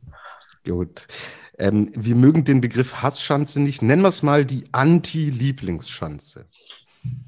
Hm, schwierig. Aber jetzt, äh, früher habe ich, ich hab mal in Sapporo habe ich immer mal lang Schwertan im Continental Cup. Aber das ist dann äh, bin ich dann im Weltcup, glaube ich, einmal Zehnter geworden. Da war das irgendwann einmal so ein bisschen vom, vom Thema. Aber da, das war so eine Chance, da habe ich zumindest lang mir, mir schwer getan. Ähm, mhm. Aber mittlerweile, da ich sagen, ist, es, ist sie echt, also die konnte richtig cool sein, aber das war auch eine, wo ich länger Probleme gehabt habe. Ja. Also die, die Großschanze. Genau, die große, ja. Die, die kleine, die, die war eigentlich, die ist ganz lustig. Das ist so ein bisschen standweit. Da, durch das es auf Meereshöhe ist, glaube ich, fährt man mit 75 oder 78 km/h. Das ist schon ziemlich wenig. Und ja. Aber die große war, der, die, die fand ich immer ein bisschen schwierig. Äh, mittlerweile habe ich den Rhythmus raus, aber das war wirklich so eine Chance, wo ich mir, wo ich mir lange schwer dran habe. Genau. Und wir zitieren ihn, Luis, ja hier immer wieder. Wir hatten den Michi Heiberg äh, letztes Jahr zu Gast und er hat gesagt, auch auf diese Frage hin im Skispringen einmal eins, dass es eigentlich auch blöd ist zu sagen, es gibt eine Chance, die ich überhaupt nicht mag, weil man dann irgendwie blockiert da schon rangeht. Ja, ja. Kannst genau. du es teilen? Ja, kann ich teilen. Also wenn man die Einstellung hat, und das habe ich auch zweimal da in, in Japan eben gehabt, dann äh, ist es, geht das ja gleich mal nach hinten los und, und dann habe ich wirklich einmal, äh, die, bin ich das vom, vom, vom Gedanken her ein bisschen anders gegangen, Jahre später und auf einmal war es dann auch gleich deutlich besser. Also da kann man sich wirklich schon blockieren und wenn man das dann wirklich ein bisschen so als Herausforderung auch nimmt und sagt, hey, das, ist, das muss jetzt auch möglich sein, dass ich auf der Schanze da auch gut springe. Äh, und dann gehen wir ein bisschen so von der inneren Einstellung ein bisschen positiver hin, dann, dann bewirkt das oft schon einiges. Also das macht dann wahrscheinlich schon das meiste aus. Okay. Ähm, kommen wir zum dritten Punkt im Skispringen einmal eins. Egal ob nicht mehr aktiv oder immer noch aktiv, welchen Flugstil bewunderst du? Ähm, hm. Jetzt, äh, ganz interessant finde ich eigentlich, äh, fand ich immer so, wie der, wie der Lindwig springt. Finde ich ganz vom, vom Sprungstil her eigentlich ganz cool. Aber hm, wenn man, also sind jetzt eher jüngere Springer, der ähm, Jimmy Seitz zum Beispiel, vom, also rein vom Flugsystem her, auch ganz interessant, halt so ein bisschen moderner ist, äh, planische Führung. Und ja, da. Aber da gäbe es jetzt, äh, jetzt einige. Also so vom, vom, vom Grundding, vom ganzen Sprung würde ich eigentlich, glaube ich, wahrscheinlich immer einen Kamil nennen, weil er einfach irgendwo so ein kompletter Sportler ist. Äh, nicht nur Absprung, halt eben auch Flug. Also da, da kann man sich schon wahrscheinlich vom Gesamtkonzept am meisten abschauen. Bei den anderen, äh, da finde ich so ein paar, paar einzelne Elemente im Flug ganz interessant. Ja, der Name kam jetzt doch, ist nicht zum ersten Mal gefallen. Ja, das denke ich mir schon, ja. genau. Gab es äh, gab's früher, äh, als du noch ein junger Bursche warst, gab es irgendjemanden, den du, den du bewundert hast? Ähm, ja, äh, Janne Aunen fand ich immer sehr, sehr, sehr interessant. Äh, aber natürlich aus deutscher Sicht, damals war es dann äh, noch, noch ein bisschen mehr Martin Schmitz an, so die ersten Jahre. Und fand ich auch vom Flugsystem auch immer eigentlich ganz, ganz cool, äh, eigentlich auch stilistisch äh, sehr schön unterwegs war. Mhm. Einer der wenigen, der den Namen Katsuyoshi Funaki hier nicht reingeworfen hat. Ja, der stimmt. ist, Ja, der ist sonst der. Klassiker. Ja, ja, ja, das stimmt, ja.